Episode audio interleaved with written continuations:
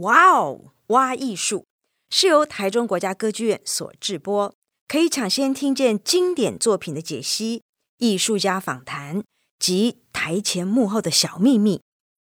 节目即将开始，但这一次不用急着收起会发出声响或发光的电子产品，只需要把耳朵放心的交给我，与我们一起挖掘艺术的无限可能。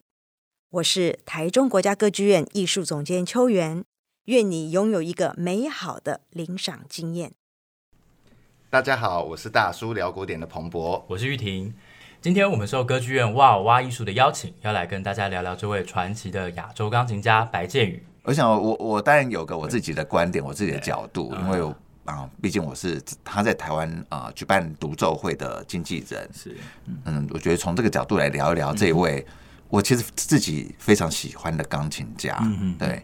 所以这一集我们就把焦点放在白建宇身上吧。好啊，嗯，那我可能就是以一个乐乐迷的身份吧，yeah. 一个听众的角度，嗯嗯，做一点回应。Yeah. 白建宇啊，真的是一个非常……啊、你当时怎么会想他想找他来？因为当时其实是说实在话，NSO 在邀请他开协奏曲的时候，呃，举办协奏曲的音乐会的时候，我去听，我我。当下对他其实就留下非常好的印象，我觉得这是一个非常有素质，就是是质感啊、呃，是很 OK 的钢琴家。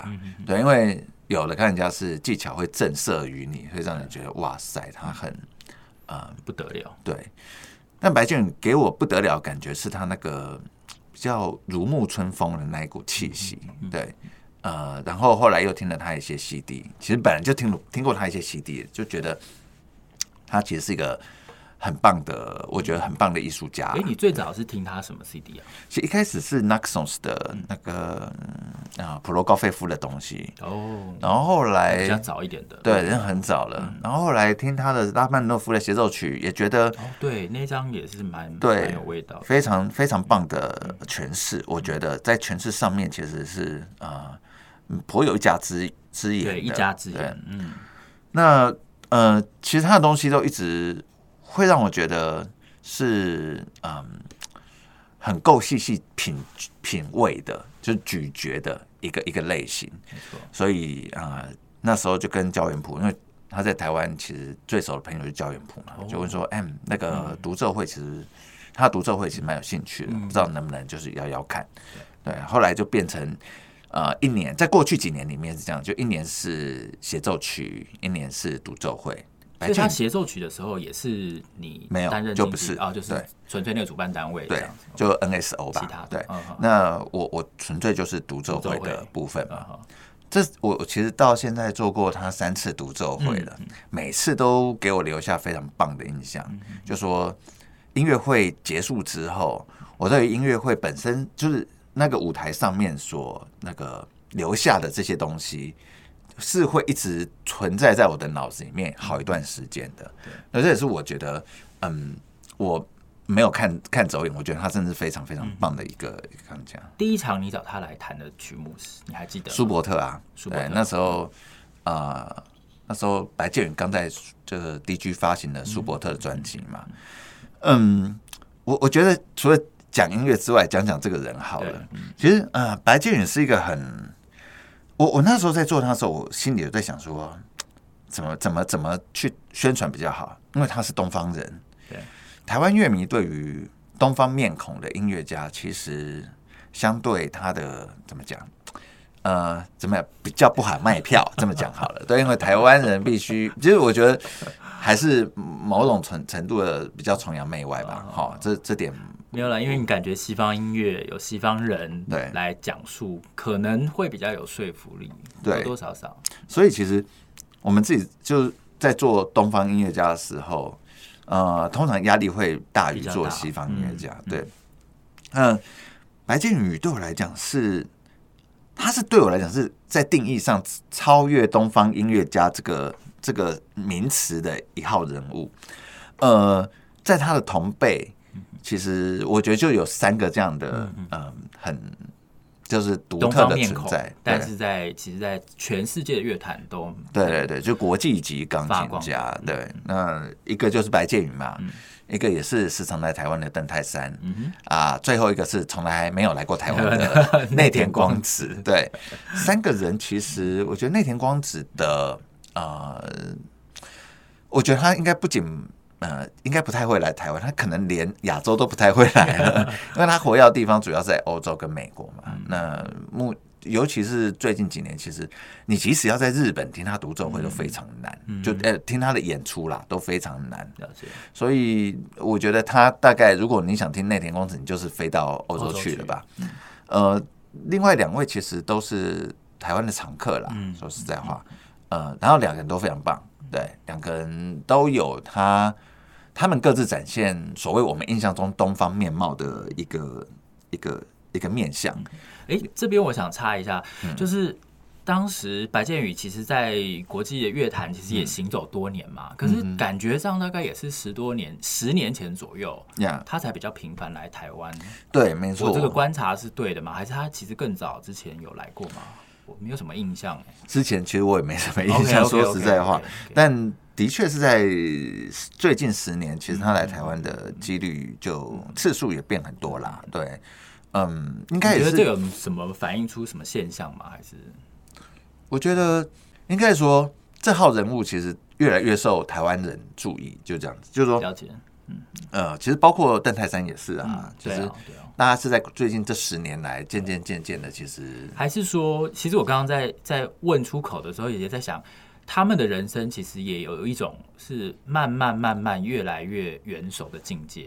对，他们比较不太像是一开始就是非常的耀眼，然后接下来可能会遇到一个下走下坡的人生。他们比较像是一直逐渐逐渐的累积。对，因为毕竟不同世代的钢琴家，他们可能。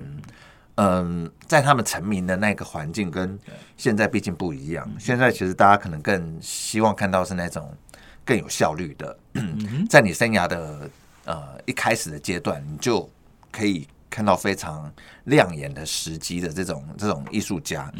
他们的我觉得白建宇或者是。呃，邓泰山的类型是真的是呃，暗暗内涵光。然后虽然他们其实一开始起点就蛮高啦，因为邓泰山就是肖邦大赛的首奖嘛，嗯嗯，然后白建宇也是有拿到不收你的奖项。对，那其实他们其实真的到了，我我觉得啦，其实音乐家的生涯有点像是马拉松赛跑，真的是马拉松。对，就是说你但一开始，因为我觉得马拉松很好玩，是你除了要有体力之外，你还要懂得调速，对，调配速度。就是你一开始如果冲太快的时候，你后继会乏力这样子。那嗯，什么时候必须呃调整你的呼吸啦，调整你的步伐的放慢啊？对对对。那我觉得很多很多东西真的是到了五六十岁之后，那个艺术造诣或是啊一些累积的东西，真的是在后面这个年纪才会展现出来。那在他的技巧或者在他的体力还可以的阶段。那个元首的东西已经发展出来了，嗯、我觉得这是一个音乐家最，嗯，在我心目中是最完美的状态。嗯，对。那白建宇对我来讲就是正处在这种类型，了解。对，嗯、所以在过去几年，其实办他的音乐会，我其实自己收获也很大。然后私底下的他是什么样子啊？你有遇到吗？你去机场接机啊？对啊，你要安排他住宿啊，这样子。他真的是一个翩翩君子。哦。在我遇过的音乐家类型当中，他是一个话不多，但是，呃，他每句话都讲的非常谨慎，呃，非常真诚，然后非常呃，我不知道用有魅力这个字眼是不是对的，但他他讲话速度慢，但是会让你继续想听，OK，这样子，就是。是耐听的，而且继续想听下去。你们会聊到什么程度？我的意思说，嗯、会讲到音乐吗？走在坐在那个计程车上，然后你会要聊音乐吗？嗯、还是聊一些生活琐事啊？音乐当然会聊啦，但因为我不是所谓的，我的意思说是聊曲子，还是聊其他人他们心目中觉得哎谁弹的不错这样？其他人会聊啊，然后曲子也会聊啊。那但是。对我来讲，因为我并不是那种所谓钢琴专业，嗯、所以其实聊的都是比较浮面的东西，就哎，你最近你觉得最，因为他住在法国嘛，然后你最近法国那些音乐家，你有没有接触啦什么的？那也会，因为我自己是唱片业出身，所以我会比较在乎或者在意说你的唱片录制这件事情。我其实 对我每个音乐家都这样子，在我自己在接待他们的时候，我的。对我来讲，我很在意的话题，我会问说：你最近特别的，我你最近灌录什么唱片，或你最近的录音行程是什么？对，这这是我自己很在意的事情。所以，对于白建宇，我也会会会拿这个问题来。就像我如果 我就会很在意他的手啊，用什么肌肉啊，然后什么角度什么的，那每个人不同。对了，触键啊什么的，对。那我就会问他这个东西。那呃，我觉得他是一个。嗯，他不会跟你讲很多计划，很多.你知道吗？就画大饼。我懂。好，因为生活中你总是会遇到很多 会画大饼的、擅长画大饼的人。那 画饼是一回事，那但是就是能不能执行出来？对，啊，这又是另外一回事。嗯、所以白建宇给我很强烈的印象是，他不会随便画饼。了解。那他是一个。他能做什么，要做什么，他也会。比如说，我就建议说：“哎，我觉得这时候你适合弹莫扎特吧，时间到了。嗯”他就点点头，嗯，会在计划中吧，这样子。他就是说，他不会跟你了解，呃，就说直接回绝啦，或者是说讨厌啦，或者说不在我的什么真的。但他就说：“嗯，再看看这样子。”但因为他也会去吸收可能周围人给他的想法，因为我就觉得这年纪的应该可以谈这个东西，应该会有不同的韵味这样子。他也说：“哎，或许之后会再考虑看看这样子。”但他有跟我，我在问这个问题的时候，他其实有讲说，他其实对于莫扎特的钢琴协奏曲更有兴趣。嗯，所以想说那时候有机会看，可能会往那边走吧。对，所以嗯，我觉得他其实对于自己的啊、呃、音乐会的规划，或者说音乐的音乐会的想法，他其实是很有自己。应该说很清楚啦，他对这个东西很清楚。对，对，那呃，我觉得那那种成熟的感觉，那种很很很有底气的感觉，是我对这个音乐家，就对白建宇最，我觉得最直接，也是我自己很喜欢的一个印象。他这几次来，他夫人都有陪着他吗？对，前几次有，就是他们相处的状况，跟我们描述一下。因为大家都知道那个。他老婆对是影后嘛，嗯、就是尹静吉女士，真的是我某种程度我我很难说，在这两个人都接触之后，我很难说我更喜欢白俊或更喜欢尹静姬哦，因为他们两个都非常的很有魅力，lovely，就是、哦、而且很 likable，就是你会觉得他们很可爱，嗯、然后就是到了那个年纪还很。我不会用天真这个字眼，但你会觉得很纯真，嗯嗯嗯，对，因为他们比如说走在路上啊，然后就看到那个小孩子走过来，他们就跟小逗小孩，他们其实会在路上一直逗小孩，然后妈妈在那边，就爸爸在那边，他们也在那边逗小孩，就是就是就觉得很好玩。然后当然就是因为他们不会讲中文嘛，所以就是就嘻嘻哈哈，但他们给我感觉是很真诚，然后很很有一种。没有任何价值，然后把把生活的样态很真实的摆在你前面，就是说不会因为他这次是来工作或者是来什么，所以就是会有一种你知道，有人就是因为我是来工作，所以我可能就比较有我我不会说那是价值，但是就是就是一种工作状态，对对，工作的那个是状态，对那个模式是跟啊平常生活不一样的。好，并不是说摆架子或者怎么样。对对对。但白建宇不是他们，我觉得那夫妇就是真的是他们来就是享受这个边界的。对，我觉得这这一点让我很，就会让我也觉得很舒服。嗯嗯，就你知道我们的工作就 babysitter 嘛，就是你知道带着音乐家，然后照料他们生活。那通常像他们都已经就是很有年纪，都七十几岁、六七十岁的人了，其实。嗯，你可能会有点担心，又又又是外国人，就就担心可能一些生活起居的事情啊。但他们其实就都不会让你担心这些事情，然后他们对很多事情都看得还蛮豁达的，就是不会说，比如说遇到一些不顺的时刻，好了，因为就像你出去玩一样，一定会有一些对，就是有没有记得哪一些什么状况啊？嗯，比如说餐点什么不合胃口啊，什么之类的。不会，不会，都你都带他们去吃什么？但是我觉得很好玩是，他们超爱吃辣，而且那种吃辣的模 式是，你知道，像他们这几次前几次来啊，就是呃，就是他跟尹静姬一起来嘛。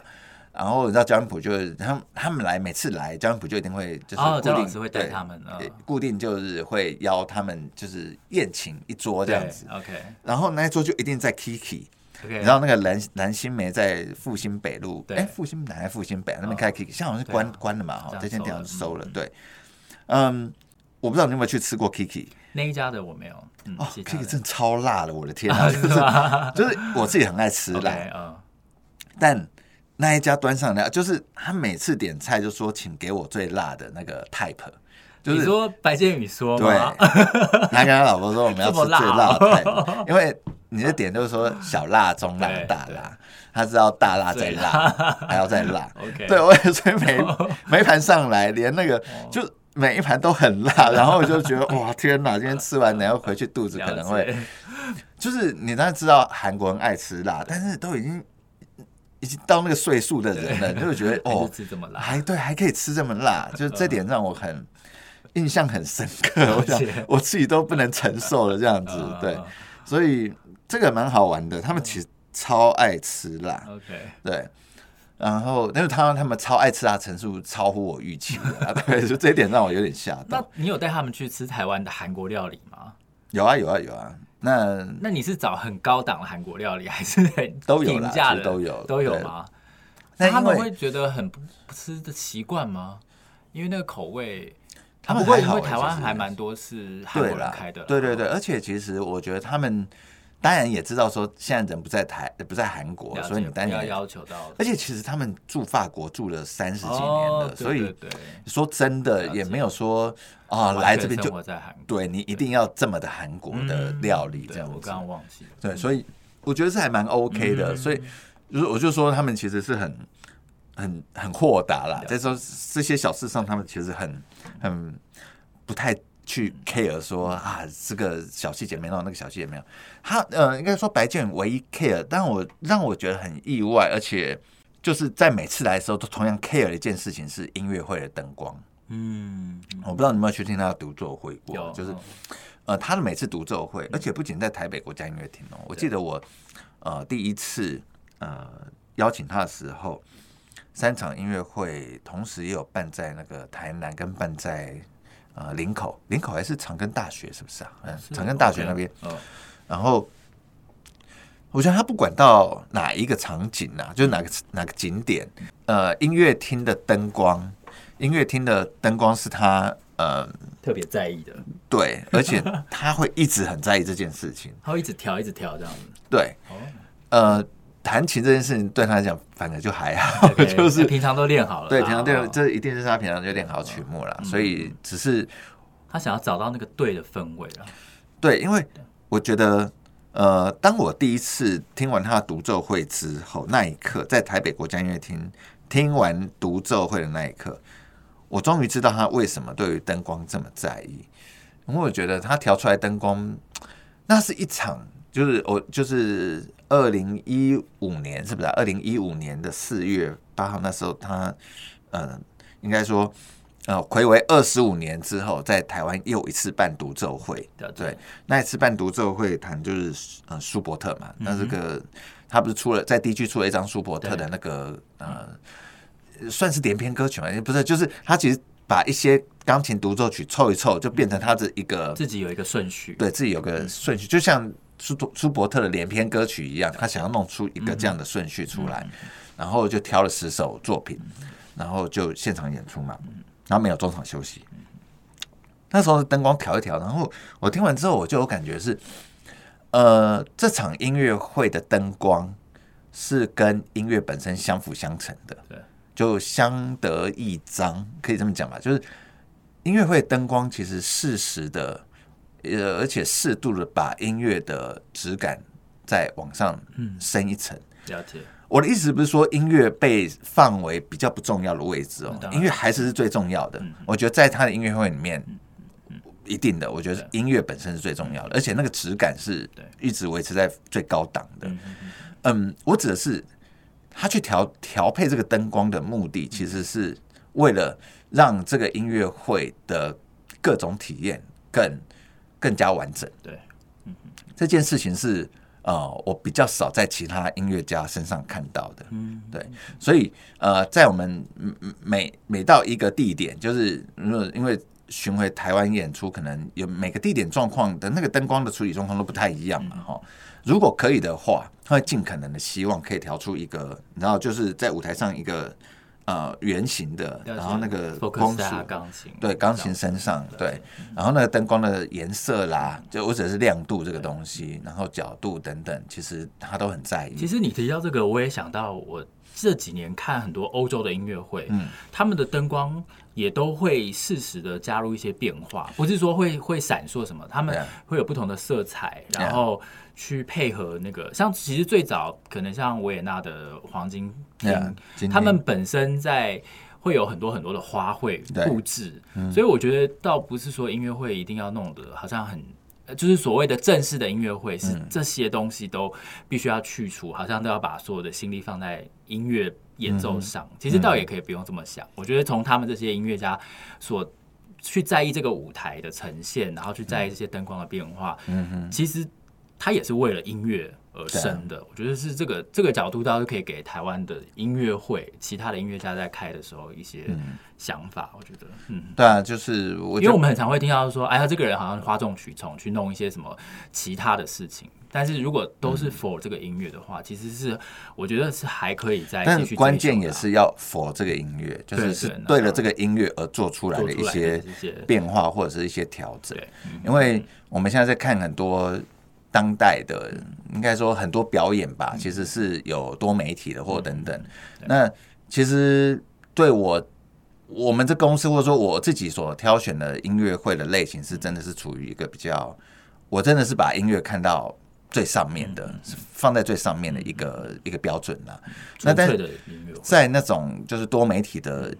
音乐会类型上可能就会有一些妥协，分心，对，或分心，对，这个是我觉得会比较见仁见智吧，因为有人觉得这也是一个不错的选择，对，或者说让入门者更好接近的选择，但这个说法就这个论调，其实也也有人打枪，也不觉得不见得是真的这样子，但我自己也是觉得，如果是针对音乐上。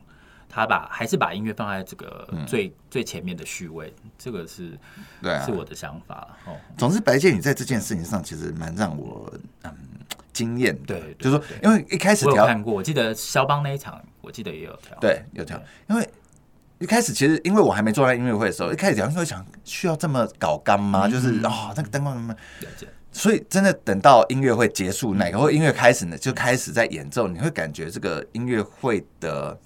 因为他在舞台上很真诚的在叙述一个故事，因为那个舒伯特的那个连篇的这个一首接着一首的下来状态，其实他就在叙述一个心境吧。我觉得，就是那个灯光其实是符合，或者是跟着那个心境在，对你，你你可以感觉得到那个东西的。我觉得那个效果就哦，当在在那一刻我才才知道，或者说才领悟到说啊，下午调这些灯光的目的。对对对，所以。呃，那场我印象就很深刻。然后，但白键的触键啊，或者他的诠释风格就不用讲了嘛。这，嗯，我我很喜欢他现在的状态。对，不不见得是技术最好的，就是技巧上面，毕竟我我觉得呃还可以维持在这个状态是很很不错的，很有竞争力的。这么说，对。那当然，你不要说是王宇佳的那一种类型的，等等等这样。但在现在，我觉得可以维持在这个状态，然后去把呃他对音乐的感感悟，用最我觉得就这个年纪最有该有的成熟的这种魅力展现出来。呃，我觉得是很。很吸引人的。有一个问题我蛮好奇的，就是你们私底下聊天，他有没有提过他身为一个韩国人，住在常年住在巴黎，嗯，他所遭遇到的，因为毕竟还是他乡嘛，嗯，他有没有对这个异乡人这个角色有一些什么样的？我觉得很好玩的，他其实从来没有聊过这件事，嗯嗯，但。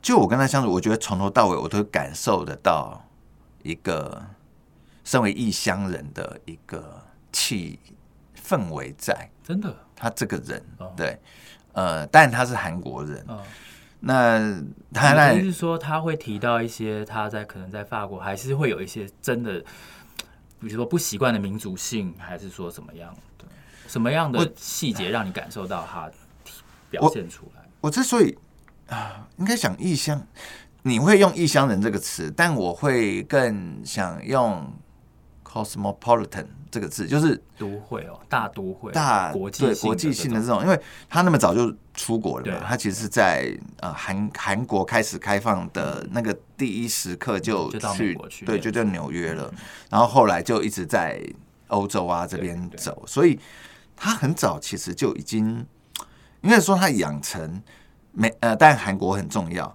但是其他地方也同样重要，所以嗯。就回到我，其实，在我们刚刚 podcast 一开始聊说，嗯，呃，音乐家的形象是跳脱亚洲音乐家或东方音乐家，而到了整个全世界音乐家、国际级音乐家的一个 image 的这个身份的时候，我觉得白建宇非常适合，原因是白建宇本身的音乐的养成，也就是真的这么的国际化，就是真的是受过很多不一样美国、欧洲不一样大师的。提点这样子，所以呃，他的音乐内涵跟音乐的呈现方式，呃，你说韩国吗？其实，当然现在韩国很多人都就是很多新秀都弹的非常棒啦。但你说有谁可以像白建宇这样子有啊、呃、他的韵味在，然后他的，但是你说人到那个年纪就六七十岁，一定还会往自己的根去溯源，就是会展现出自己的。呃，原乡或者是一开始就是一开始那个风貌，对，但他毕竟是已经在这么多国家历练过的人了。我觉得那个，呃，不见得是异乡人，但其实的确有那么一点味道。其实他并，他当然还是觉得他是韩国人，但我觉得他的骨子里应该是更是。不隶属于哪一个地域的这样子，因为我其实会问，就是因为我在他的音乐当中，其实我感受不到他的那种沧桑和漂泊。对我来说啦，他的琴音里面其实比较像是你刚刚有提到一个形容，就是豁达。我觉得就是他比较不会让我感觉到他是一个很他的整个基调来说的话，我觉得不会很很苍茫那种感觉，所以。我如果说他不常提到异乡人，这我觉得是是非常合理的.就是他不觉得这个对他来说是他人生的一个问题，这样子，嗯、以至于他可以去表达出一种可能，就是我我刚刚提到他对于这个生命的是比较多一种生机吧，嗯嗯、然后以至于到现在他还是蛮有真诚的这种感觉。但我觉得这两年其实会有个很有趣的变化。苍茫这个字眼越来越适用在他的音乐之中。OK，你有去听他的？因为年纪的关系。对，而且我不知道你上次有听他的肖邦吗？没错，肖邦的夜曲。对他那些夜曲，或者是那些小小品集串联起来，你会觉得苍茫这个字眼，或者是呃那个涩味感觉会比较多一点。对，苦涩或人生的况味。我记得我听完的时候，当下我第一个感觉就是哦。七十几岁，人生的况味都被他弹到音乐里面去了。这也是我觉得这一次他年底，他年底不是要来弹那个贝多芬全集嘛，在台中歌剧院嘛。哦，年底十二月十六号到二十二三，是不是啊？十六、十七、十八、十九、二十、二一、二二、二三，八天。对，这八天要弹贝多芬全集嘛。嗯，让我特别有兴趣，而且呃好奇的一点是。嗯，他因为他其实之前在 Decca 出了贝多芬全集奏鸣曲全集了，然后我也有买那一套录音，所以我也我也都听完了，我也只我也觉得那是非常好的一套嗯版本，就是即使拿来跟呃老一辈的什么巴克豪斯，但是我不能说谁好谁不好，而是说白建宇这一套其实占有一席之地，他是一个可以他有他自己的地位，对对对。那这次来台湾，因为他前两年的演出，其实就已经让我有一种感觉是，他的音乐嗯内容正在变化当中，应该是说对音乐的感悟正在慢慢的要迈入另外一个阶段当中。所以，当他年底要来弹贝多芬的时候，我很好奇这些曲目，这些他其实从呃人生的中年就开始一直在巡回演出的曲目，到了现在这个阶段，他会怎么弹？对，对，他会怎么去啊诠释每一首贝多芬？因为我们都知道贝多芬早年、中年、晚年，然后我们反正这是一种断代四分法，哈、嗯，就是每个时期的贝多芬的作品都有他不一样的面貌。那我很好奇，现在已经七十多岁的白建宇，尤其在他这两年发了肖邦跟啊舒曼的专辑，都很有那一种苦涩的味道，渐渐渗出来的同时，他的现场的贝多芬是怎样？我我个人是真的非常好奇。我自己是会蛮好奇他，因为他贝多芬是重新整理的那个顺序嘛，他有他自己的一个脉络。嗯哼，弹贝多芬的三十二首作品，其实，在之前，呃，你刚刚提到舒伯特，他也是重新打散了这些自己选曲，然后夜曲他也是重新排列。对，因为那一次我是很荣幸是有机会写那个呃曲目解说啦。嗯，他光是从第一开始的第一首是升 F 大调的夜曲，然后。那个夜曲其实是诞生于就是肖邦他在诺昂，就是乔治桑那个庄园的那样子的一个算是蛮愉快的环境，但是他接着紧接着第二首是到一个更。他更年少时期的也是升 F 大调的这个，就是我在写的时候，其实我当下是有点担心，我没办法去写出他这个曲序背后的意义。嗯、但是事实上，我就是顺着这样第一首写下来，就会发现，哎、欸，他安排的很巧妙。我相信我的在做的这些连接，跟他想的应该会有蛮大的出入。但是在那个整个调性或是风格的串接起来，嗯、我还是很顺利完成了一篇将近 四千字的稿子。是，所以我就会觉得说。其实他在安排的时候，他他有他很很强烈的一个一个想法。嗯，这次在谈贝多芬，我会蛮好奇，嗯，因为他的开场曲的那个曲子跟二零一七年他在日本开场是不同的。嗯不同的，那他这次特别挑选的，我觉得应该也会有他自己的想法在。然后我们之后可能再开一起来聊他这次的曲目安排这件事吧，因为我自己是还没仔细看过，但我的确知道他不像三年前列夫席兹的这个，就是照着他是照着顺序年代，对，就是从第一首到最后一首，对，就是编年史这样这样顺着弹下来。啊。白建有自己的一套逻辑，对，那这个东西我们之后再找一起来聊好了。好啊，Okay 对，好，那我想我们今天这一集聊白建宇就到这边告一段落。谢谢大家收听，谢谢啦，拜拜。